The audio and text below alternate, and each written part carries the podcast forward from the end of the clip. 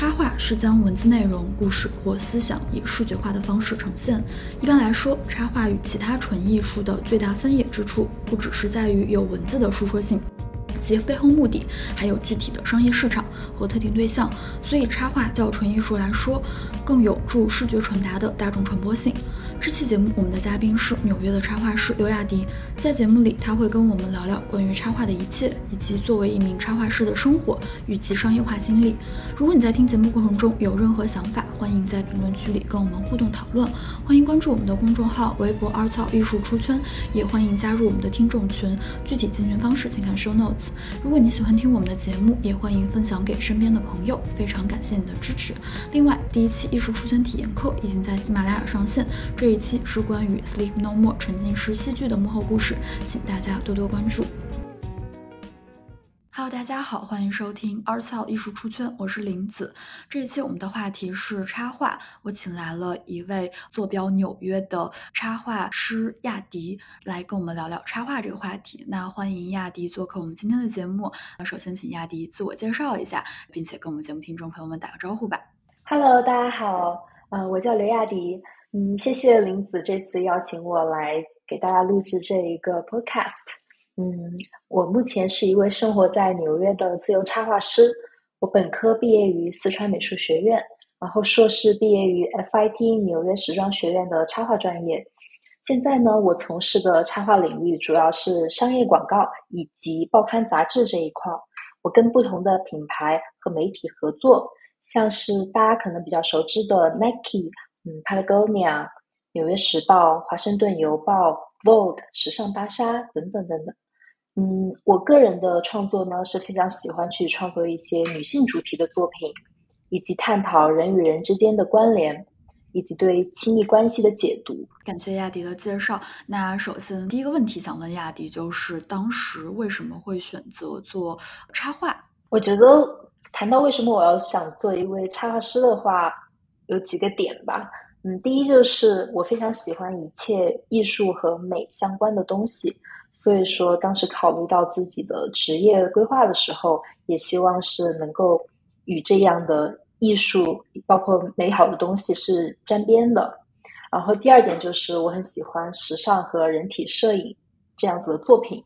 有的时候，我会会甚至会觉得，如果我不是一个插画师的话，我可能会是一个人体摄影师。就像我自己的作品一样，我会去嗯抓住很多。女性曲线优美的曲线的一些特点，然后融入到我自己的作品里面。然后我我的作品觉得是我自己的个人理念是，不管任何的任何 size 的 body 都是非常美的，所以我也希望把那一块是体现在我的作品上。嗯，然后就是我很希望可以自由的去表达主观的情绪。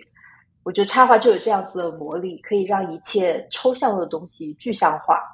比如说音乐，还有情感，它们都是非常抽象的东西。但是你可以用一些线条，还有色块，让这些东西产产生在你的作品里面，然后让观众可以感受得到。再一点就是，我很享受我的作品被商业化的过程。当你自己创作了之后，你只看到了一幅画。可是，如果说你和不同的品牌合作，然后你会发现你的画原来可以用作不一样的东西，可以印进印在不一样的产品上面，对自己来说是一个非常有意思的事情，可以看到各种形式与可能。最后一点，我觉得，嗯，就是作为一个插画师的话，你的作品是有你的署名的，它并不像是你为一个公司工作。那个东西做了之后，很多人并不知道它是你做的。但是作为插画师来说的话，任何的作品都会有你自己的 credit，你可以个人的形式，然后被所有人看到。我觉得这对于创作者来说是非常有成就感的一件事情。我记得我也是当时在小红书上关注到亚迪，然后觉得他的插画作品非常有意思。亚迪就是你也可以再跟我们节目的听众朋友们介绍一下，说是在哪里可以看到你的作品。刚刚我我已经提到小红书，对对对，嗯，我经常在小红书上面更新我的作品，所以说在国内的听众朋友们可以去嗯在小红书上面搜索嗯我的名字，然后我记得在 show notes 上应该也有介绍。然后包括我也会在我的个人网站上面经常更新我的作品，包括一些具比较成熟一些的项商业项目，然后也会放在上面。嗯，在国外的话呢，我更多是放在 Instagram，所以大家也可以 follow 我，然后看一下我的更很多更新的一些作品和近况。谢谢。好的，那我们下一个话题就是插画，它跟纯艺它们有什么样的这个关系，以及它们有什么样的一些区别呢？嗯，其实我觉得这个话题还挺 tricky 的，因为很多插画师，甚至做纯艺术的朋友，大家都会有一点，嗯，就有点迷吧，就不是很清楚，没有一个非常清晰的界定，因为他们之间有很多的关联，但是也有很多的不同。就我个人而言，我觉得，嗯，纯艺术的绘画呢，更多的是为画廊去服务的，然后它没有那么大的限制。可以非常自由的去创作一些你很喜欢的一些命题。工作的模式呢，大部分情况下是办展、卖画，然后还有拍卖等等的方式。但是在我们插画领域来说，插画更像是一个一个的命题作文，然后那些命题都是你的品牌方以及你合作的客户所给予的。嗯，根据不同的客户创作不同的内容，有非常强的一些商业属性。工作模式大部分是接项目、绘制书籍、绘本，以及周边产品的售卖等等等等。然后这两者他们的一些嗯工作模式以及所服务的客户，我觉得是非常大的区别。但是呢，他们也有很强的关系，而且随着社会和社交媒体的一些发展，我觉得这两者是越来越重合在了一起。第一就是插画和纯艺术在创作上是会相互影响的。你们会看到很多的纯艺术的抽象，还有情绪的表达会影响到插画。而我自己的作品其实很多情况下也有这样，我有很深的被很很抽象的一些嗯纯艺术的作品所影响我自己的绘画。还有就是插画的叙事性也会影响纯艺术。你像纯艺术，很以前的久远以前，他们就画一些 portrait，画一些就是人物的肖像画、风景画，然后它故事性上会更弱一些。而这一点是，就恰恰是插画的强项。插画非常讲究叙述性、叙事。比如说，我们有一篇嗯文章，我们需要以插画的形式去把文章的内容给展现出来，然后这一点就影响了现在很多当代的一些。纯艺术，我发现有很多的纯艺术作品，甚至很多的潮流艺术，都有很强烈的插画色彩。然后再者就是，现在更多的纯艺术和插画的商业模式开始有了重叠，像是一些联名的产品，以及一些周边周边，比如说像嗯手办啊、潮玩啊，还有包括最近非常非常火的 NFT。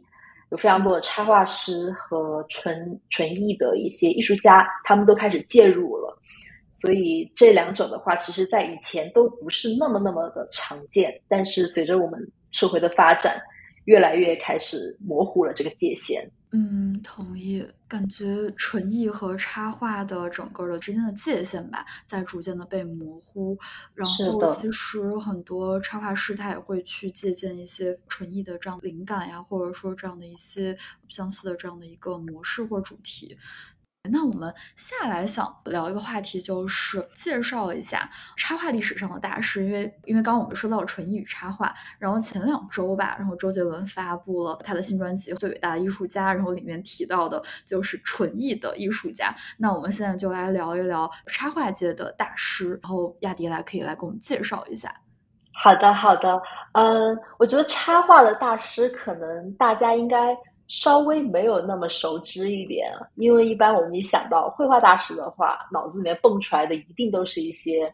绘画历史上面的、油画历史上面的这些响当当的大名字。但是插画是其实也有很长很长的历史的。然后我可以跟大家介绍两位在美国然后非常有名的插画大师。嗯，其实插画与传统绘画呢一样，都是有非常悠久的历史。也诞生了非常多优秀的艺术家。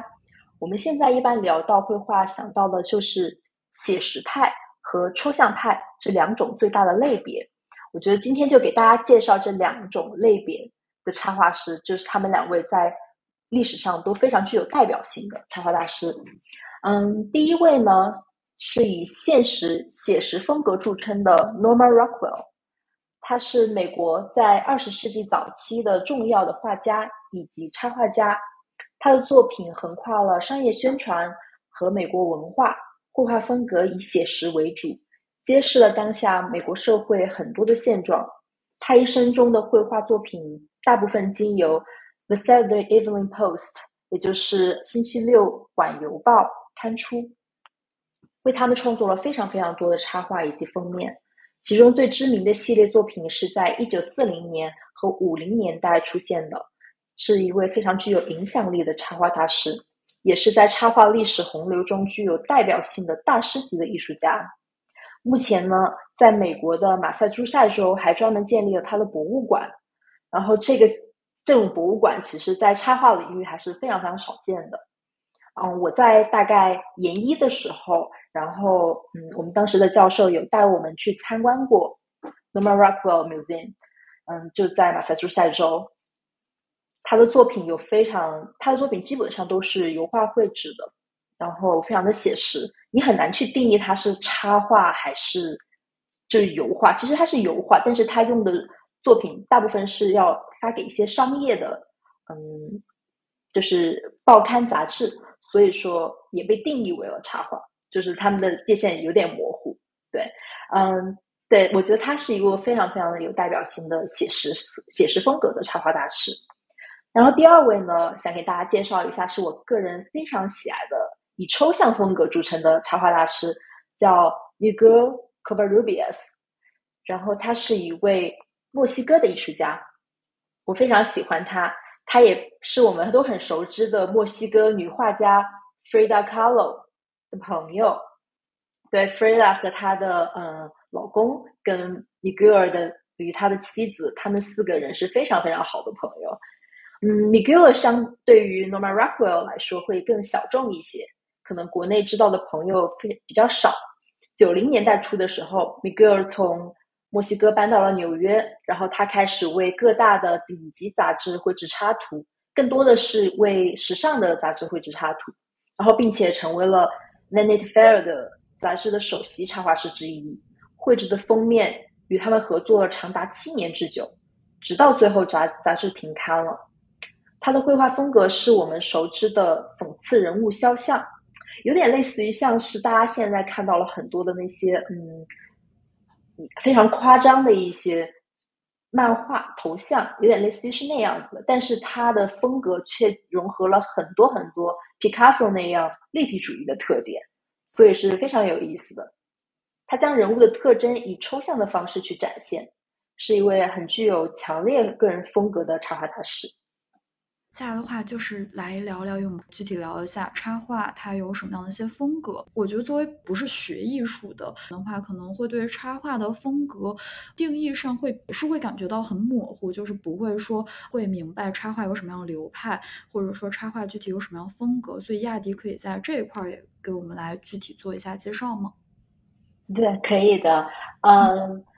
其实我个人并不是很喜欢用“风格”这个词来形容。嗯，插画甚至形容任何一件艺术作品，对，嗯，然后我认为它只是不同的艺术语言，它有点类似于像是我们说话一样，我们每个人都有自己的习惯的一些用词，还有表达方式，所以在我们去寻找个人风格的过程中，也是一个寻找自我的过程，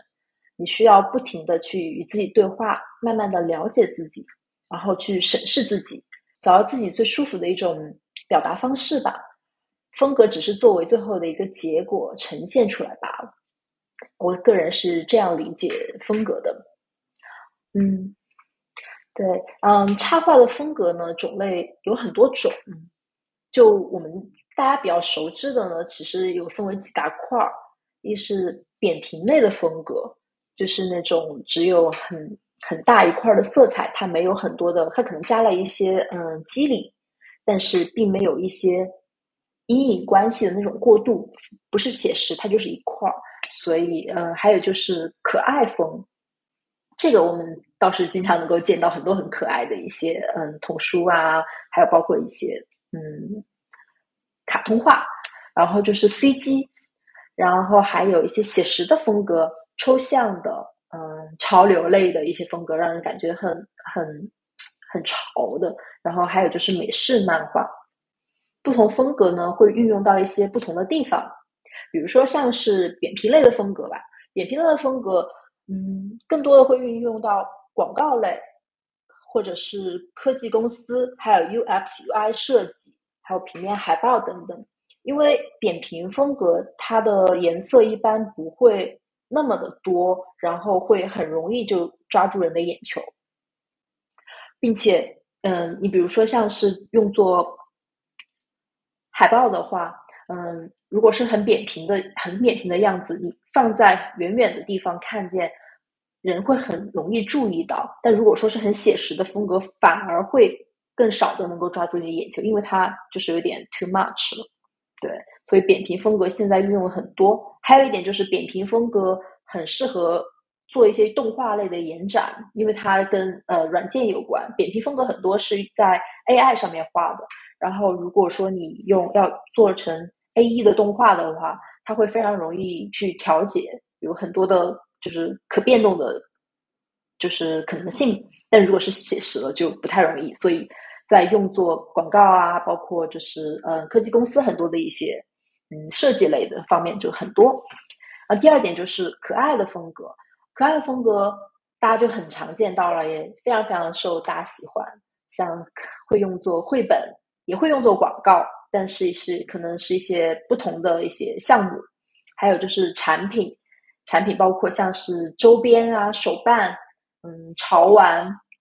还有文具以及小到贴纸，我们都会很喜欢一些非常非常可爱的插画，一些卡通形象。然后再一个就是 CG，嗯，CG 类的话呢，大部分是用于游戏还有电影海报的，嗯。不过，其实我觉得风格是真的可以有非常非常多种了。就像我之前讲，嗯，聊到过的，风格它只是你自己个人语言的一个结果。所以说，我们世界上有无数的人、无数的艺术家、无数的插画师，那也应该有无数种风格。所以，风格是真的不用很局限于说市场上就是这几类，我就一定要去做这几类。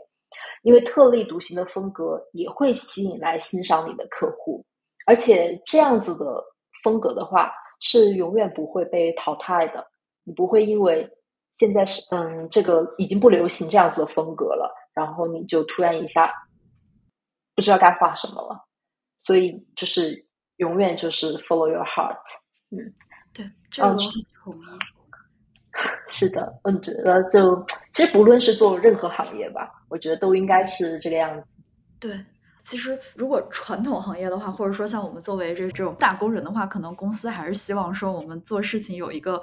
流程化或者一致性吧。但是我觉得像艺术吧，或者说就是一些需要创造的一些工作或者活动的话，它还是蛮需要就是你能展现你的个人风格、你自己的特点的。那亚迪，你自己有没有说比较喜欢什么样的类型，或者说什么样的嗯这种想去尝试的什么样的一些风格呢？在之后的作品里？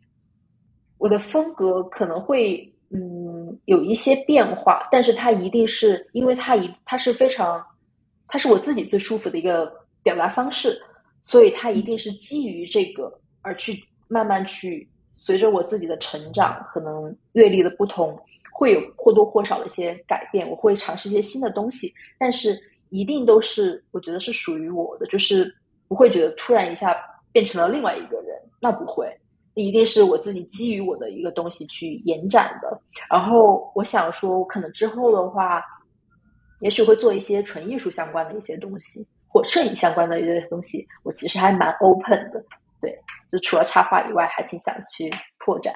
OK，明白。说到摄影的话，我们私下可以再聊一下，因为我自己就是也会去拍一些东西，然后我也拍照拍了还蛮多年，就是也拍时装周什么的。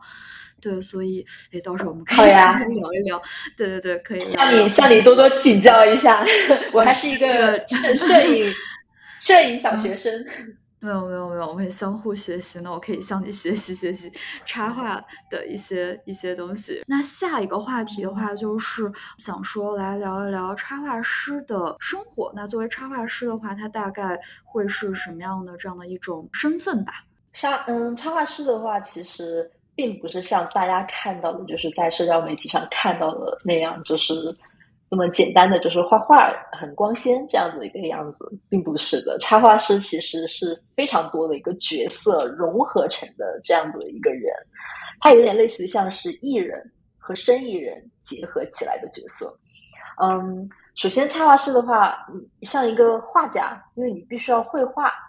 你要会画画，这才是你的吃饭的东西。然后第二就是你要像一个文秘，因为你。每天都会处理各种各样的邮件，你要跟客户去去聊、去沟通，还有很多一些，比如说包括，呃，你如果是在售卖你的东西的话，你还要去跟你的 customer 去去去聊，就客顾客去聊一下，就所以有很多邮件上的会回复，然后还要像一个推销员去介绍自己。如果你想要要合作一些新的客户的话，你像你需要去主动的去介绍自己。哦，有点，我自己是真的是经历过很长一段时间，因为我还是一个算是比较害羞的人，所以开始的时候还是真的非常非常紧张。嗯，然后就是你需要去经营自己的社交媒体，不停的去在社交媒体上去曝光自己，这样子才会有更多的人认识你。还有就是你有点像是你自己的小律师，你得看合同，不同的项目的话，合同也是不一样的。也一定要去保护好自己，为自己的权益负责。对，看合同也是非常重要的一个事情。然后就是追款，对我们并不像是像公司的，嗯，有老板会定期的会就到了点就会给你打钱。不是的，我们每个项目完结了之后，你还要负责，就是去说哦，我之前做了哪几个项目，你要去负责说，去问一下说什么时候可以得到这个款项。还有就是包括像参加访谈啊、讲座呀，就像我现在这样做 podcast，跟大家分享一些我的一些经历，嗯，然后就是还有一些 workshop 之类的，就是可能是会做一些 workshop，像老师，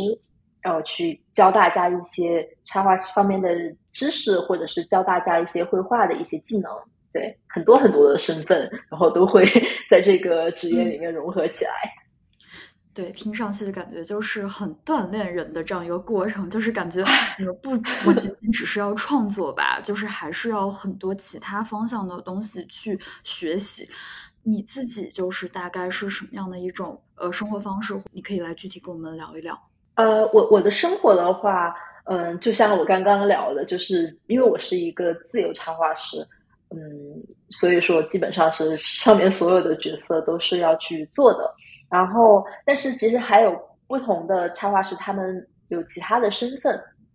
因为很多插画师他不单单只是做插画师，他可能还有一个别的一个角色。有些插画师他有自己的嗯全职工作，但是他可能在晚上的时候或者周末的时候，他也会做一些项目的工作。然后还有插画师有自己的 part time 的工作，就是一些兼职的工作，做。各种各样不同的事情吧，我觉得，嗯，有些甚至做的是完全和绘画不相干的事情，甚至其实有的时候我们都讨讨论说，嗯，其实可以做一个就完全不相干的事情，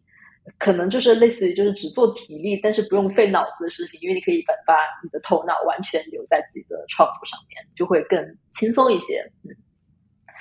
然后有一些插画师是做呃老师，然后跟插画一起结合，可能他自己会去大学里面教书啊，或者是去去教小朋友啊，都有。还有就是嗯，做艺术家和插画结合，其实这块我还蛮感兴趣的，就是你自己可能会去跟画廊去合作，你自己本身就是一个画廊的艺术家，然后同时也在做一些插画的项目，嗯。很多很多不同的角色和身份，但我觉得没有哪一种是就定义是一个成功的插画师了。就是只要你自己觉得适合你自己，然后你很愉快，你很舒服，我觉得就就可以了。我个人的创作流程，我所有的插画作品都是在电脑上面完成的。然后我自己也有尝试过一些，嗯，就是那种传统的媒介。但是可能电脑还是更上手更快一些，因为我真的做了很久了，就是用电脑绘画。我的创作流程呢，是我开始会在 iPad 上面用 Procreate，嗯，去画一些 sketch，因为 Procreate 很好啊，然后它可以去调节不同的大小，包括嗯去旋转，所以你可以非常快速的去捕捉到你想要的什么东西，然后去调整。然后我会把这个嗯黑白稿传到我的电脑上面，然后用在电脑上面在 PS 上面进行定稿，包括后面的上色。这是我自己喜欢的创作流程。嗯，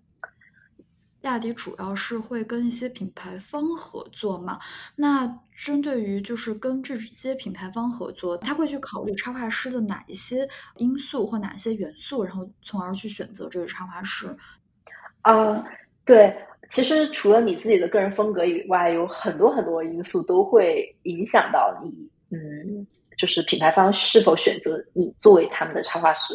嗯，但是这个其实这个因素并不是很常见，对，一般情况下大家会还是会根据作品来，但是有一些细小的因素，特定的情况，比如说像是你的性别，女性或者是跨性别者，然后性取向，你是否是同性或者是双性，嗯，包括还有国籍，嗯，你是否是少数裔的，就是。可能在美国这边会比较多，就是你是否是一些亚裔啊、非裔啊之类的，然后还有就是年龄，有可能有特定的一些项目，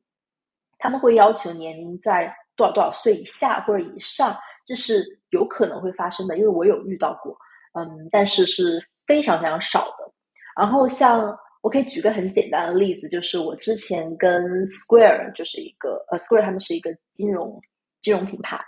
对，然后我之前有跟他们合作一个项目，是他们找到我，让我为他们的一个嗯，就是类似于像是种族平等这样子的一个三天的一个艺术节哦，不是不是艺术节，就是他们的一个嗯，他们的节日吧。对，金融金融界的一些他们会邀请一些金融界的大佬，然后来参加做一些讲座，然后来基本上就是说宣传一定要。对种族平等又怎样怎样的一些金融上的支持啊，等等等等。所以当时这三天的讲座呢，我作为他们的现场插画师，就是我会在那个会上面。不过那个是因为现在疫情的关系，都他们之前是线下，然后后面就是 Zoom 嘛，所以我在 Zoom 上面就是给他们现场绘画，会抓取很多在不同的讲座里面，我会去听，然后听到他们的一些很多的关键词或者他们的一些信息。把它融合起来，然后做一幅现场的作品。对，然后他们找到我，很大程度上也是因为我是一个亚裔，是一个女性，对，然后会非常有代表性这样子的一个艺术家，然后来，所以来邀请我来做这样的作品。所以有很多的项目，因为你的一些身份的问题，也会成为你可能再加上你的作品，他们也觉得很合适，综合来说就会选择你作为这一次的艺术家。嗯。嗯，好的。然后下来的话呢，想来聊一聊，就是说，哎，你作为这种自由插画师，那你刚刚前面也提到，就还有一种呃插画师是那种公司插画师，那这两种插画师它其实有什么样的一些区别呢？嗯，对，嗯，因为现在很多也有公司去 hire 嗯插画师，但是还是有很大的不一样的。像公司的插画师，其实我之前也有做过，嗯，这种 in-house illustrator，嗯，这样子的话，我们其实叫做 work for hire，就是你做的所有的东西都是公司的，它是公司的，嗯，怎么说呢？公司公司的财产吧，对。然后它并不属于你，并不像插画师一样，我们只是授权给不同的品牌，你可以借这个作品用作用来什么样的事，但是它永远是我的财产。但公司不是，那是公司的财产，所以这一点是非常呃重要的一点吧。嗯嗯，然后还有就是你会根据不同的项目去创作不同风格的插画。像我之前的话，在做 in house 的时候，嗯，每一次。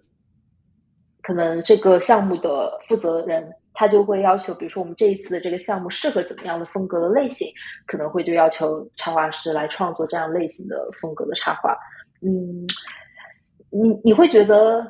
你你会会画很多很多不同的东西啦，对，然后也会要求插画师有很全面的能力，因为你要画不同的种类的东西，不同风格的东西，但是有可能会容易比较容易会有点迷失，因为嗯，你会觉得说好像没有在画我自己很想画的东西啊。对，那也是为什么我后来选择做一个自由插画师的原因。是的，然后自由插画师呢，就更像是一个艺术家，然后你是一个独立的个体和品牌，你所创作的一切的东西都是你觉得是代表你的，然后你也需要去。维持和维护你的品牌，比如说你不能够随意的去变动你的风格，是吧？你变动你的风格，然后你的嗯客户就不太知道到底我这次来找你画，我会得到什么样的东西了。你得，然后就你得有非常鲜明的个人特色，以及你会吸引到因为你的特色而吸引到特定的一些受众，所以跟在公司画插画是完全不一样的性质。嗯对，就感觉对公司插画师可能会受到，因为他就相当于公司员工嘛，就就所以说可能会受到各种各样的一个限制。对，但独立插画师的话，其实就是只要保证好自己的个人风格，然后去呃主动积极主动去找一些项目，其实我觉得可能呃就是自由度或灵活度还是高非常非常多的。对，但是公司插画师也有公司插画师的好处，就是。你自己不用去找项目，因为永远都会有下一个项目等着你，它是非常有安全感的。但是自由插画师，你非要需要非常，呃，你自己一定要去调节这样子的一个不安全感，因为它会伴随着你永远的职业生涯。就因为我也跟一些嗯做的很棒的插画师有聊过，他们也做了很多很多年了，就是这个不安感其实是一直有的，就是你需要去自我调节，嗯。那下来的话，就是想来问问亚迪，那如何评判一个插画师是好的插画师呢？嗯嗯，这个的话，我只是说我自己的对于一个好的插画师的我的个人观点、个人理解。当然，可能每个人的评判标准它不太一样。我觉得，从做一个好的插画师的话，一定是要有四点是很重要的。第一，就是你需要有。独特的个人风格，因为这个世界上有太多太多的插画师和艺术家了，怎么样能够让大家一眼就知道是你的作品，然后记住你？包括比如说是客户，他嗯做一个项目的时候，他会觉得，诶，这个好像我会马上脑子里面会想到那个艺术家、那个插画师，然后让他来可能来尝试，会不会很好？所以。要有非常好的，就是自己独特的个人风格，然后就是要有原创性。对，嗯，这个可能我觉得作为一个创作者来说，无论怎么样都是最重要的，一定要有原创性，并且是可持续创作的，不能够就是做了一半了之后就你就停更了或者怎么样。对这个的话，对于你的嗯观众来说，包括你的客户来说的话，他们会感到很迷惑，所以还是要保持一个可持续创作的一个状态。第二就是多变性，嗯，虽然你有自己的风格，你要维持这样子，你要去基于的这个风格去不停的延展和探索，但是呢，也要考虑到说这样的风格如何去应用到不同领域的项目，这个就涉及到说，如果你的嗯应用的领域没有那么广泛的话，那么可能吸引到的客户也没有那么多，对，这个会有一定的影响性，所以你要想到说，我的话会比如说。嗯，作为包装是一个什么样的效果，或者作为嗯文章的配图是一个什么样的效果，是否可以用到这些领域上去，都会要作为一个考量因素。第三就是我觉得专业的工作态度以及对项目时间上的把控是非常非常重要的。我们每一次不同的项目都会有一个时间限制，所以插画师有可能有的时候会接到不同的项目，时间上会有重叠，这个时候自己要学会很好的去。把控这个实验这样的安排，然后不影响到客户他们那边的一些嗯时间上的，不影响到他们是否会有冲突，这些都不要不要最好不要有这样的事情发生。嗯，工作专业工作态度的话，我觉得就是任何的工作都一样，对，让对方觉得到说你是一个专业的人，是可信赖可以合作的人是很重要的。然后最后一点呢，是可以将客户的需求以及自己的艺术做到很好的结合。嗯，我们其实插画师来说的话，还是更多的偏向乙方了。对，所所以嗯，当插当客户来找到自己的时候，一定是看到自己的作品和和客户的需求，他们的品牌有一个很好的契合点，然后你在讨论的时候就可以尽量的去做到一个双赢的状态，做出最棒的作品，然后让大家都能够很开心。对，下来的话就是来聊一聊对于这个消费者。他通过什么样的渠道可以去购买到插画师的作品？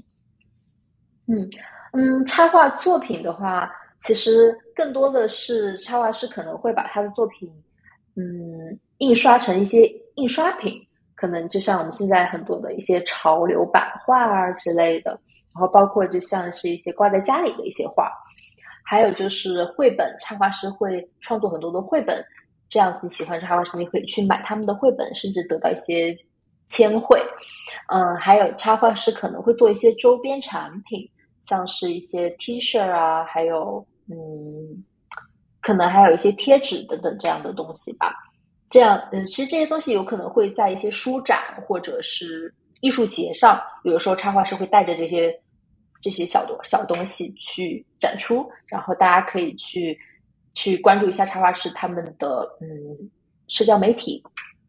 然后去购买，还有包括现在很火很火的 NFT，对，呃，很多插画师会在一些平台上发行自己的 NFT，包括我自己也有做过。对，如果说是对 NFT 有兴趣的一些藏家，也可以去关注插画师，然后去支持他们。嗯，这些东西呢，一般来说，我们都会通过社交媒体，还有包括我们的网站。以及一些合作的平台，像是呃 i s t 啊，还有 Shopify 啊，还包括在 Instagram 很多很多，包括小红书好像现在也有墨吧，对，都会有一些自己的作品在上面售卖，所以大家可以关注一下。嗯，OK，那亚迪自己的话，一般会放在什么样的一些，就是在这些平台上都会把自己作品放出来吗？还是？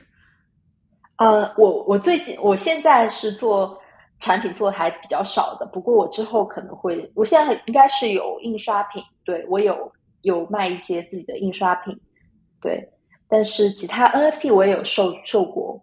其他的包括像是衣服呀，还有一些嗯周边的产品还没有，因为我还蛮重视质量这一块的，我还是很想确保说在品控上面做到很好，这样子对于。粉丝还有包括对于我的嗯支持我的人来说的话，是很负责的一个状态。嗯嗯，那然后下来的话就是今天最后一个话题了，针对于普通人，因为我感觉就是除了自己本职工作之外，越来越多的人想去在这个工作之外去学习很多的这种兴趣爱好。那对于普通人，如果他想入门插画，那你作为一个专业的插画师，你对他们有什么样一些建议呢？嗯，我觉得。是，嗯，学画画是一个非常非常好的事情。无论你是出于爱好，还是就是打发时间也好，或是怎样，我觉得都是一件，嗯，就是很放松的一件事情吧。嗯，然后首先，如果你要学画画的话，多看一些优秀的作品肯定是非常非常重要的。要肯定要知道，不管学习任何东西，都要知道什么是最好的。对，那就是一定是看大师的作品，然后就。很重要的一点是，你就不要去局限于插画。比如说，我想学习插画了，我就只看插画门类的。这一点我其实是非常不建议的。就像呃，我们自己来说的话，也其实插画师也没有全都只是看插画作品，因为这样你就老是去看同行的作品，你很容易被同行的东西所影响到自己的东西。而好的艺术作品呢，一定是从不同的地方的感受来融合起来，然后做成你自己最后的作品的。像我自己的绘画的话呢，我会喜欢看一些嗯绘画类啊、摄影、音乐、雕塑，包括电影，还有书籍，都是我自己很多很多灵感的来源吧。对你去通过去看这些优秀的作品、不同形式的作品，还有包括你人生的一些经历，你甚至可以说，嗯，我经历了一段感情，然后这段感情对我有一些什么影响，或者是我与嗯，我的父母之间，我与家庭之间的一些各种各样的情感，我觉得也是非常好，能够创作出一些绘画作品的。像插画的话，我们经常会花很多的，因为插画有很强的叙事性，所以当你的人生经历了很多很多东西，你哪怕是像日记一样把它记下来，或者是发一篇微博自己吐吐槽，但是那些东西，你看着它那些文字的时候，你是有画面的，所以就是那些东西其实就是非常非常最真挚的，你自己最原创、最本质的一些来源。嗯嗯，亚迪讲的非常好。好的，那今天非常感谢亚迪，呃，参与节目的录制，然后亚迪也分享了很多关于插画师的这样的一些日常，还有包括给我们介绍了两位插画大师，以及还有就是亚迪他对插画自己的一些理解。那我们之后也会再请亚迪回来跟我们再聊聊插画，呃，更深入的一些内容和话题。那感谢亚迪今天的参与，然后。谢谢大家，谢谢林子邀请我，我也希望之后能够跟大家有更多的接触。嗯，谢请大家多多关注我的作品。那么今天就这样啦，拜拜。好的，大家拜拜。